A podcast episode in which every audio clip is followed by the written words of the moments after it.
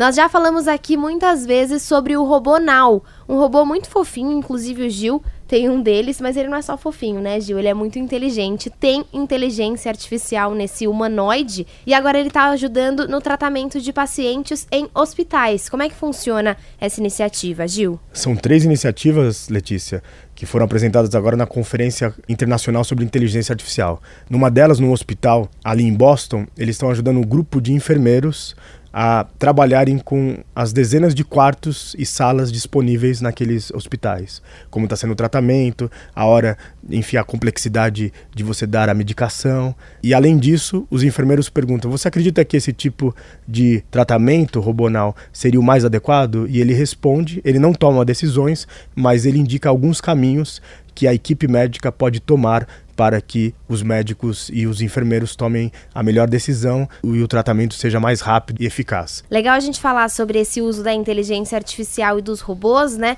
Porque os computadores, eles têm essa habilidade de armazenar centenas de milhares de coisas na memória coisas que nós não conseguimos fazer ainda. Mas quem toma a decisão são os humanos, são os médicos, os enfermeiros. Bom, a gente já falou que o Robonal é muito inteligente, esses casos provaram um pouco essa parte. Mas eu também falei que ele era muito fofinho.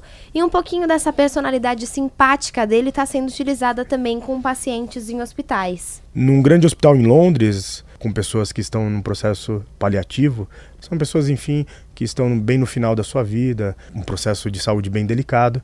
Eles tendem a ter um isolamento social e começam a não conversar nem com os médicos, nem com os enfermeiros e nem com os familiares. E nesse experimento, que está dando muito certo, eles começam a conversar com os médicos.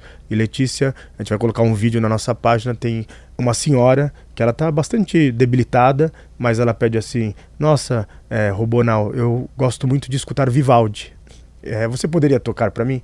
E ele busca na inteligência artificial dela e toca. É realmente emocionante ver esse vídeo. Se você quiser ver o Robonal nessas três iniciativas muito diferentes, pode entrar na nossa página Revolução Band News, que você encontra no site da Band News FM.